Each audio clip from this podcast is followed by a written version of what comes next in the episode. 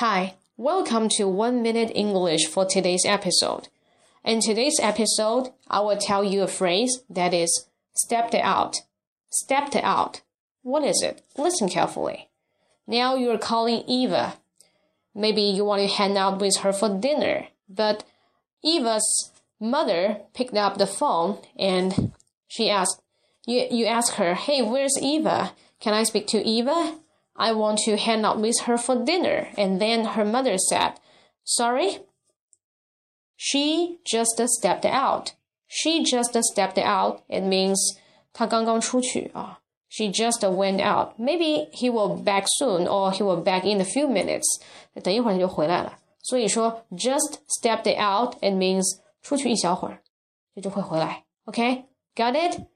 Uh, wish you like it. See you next time.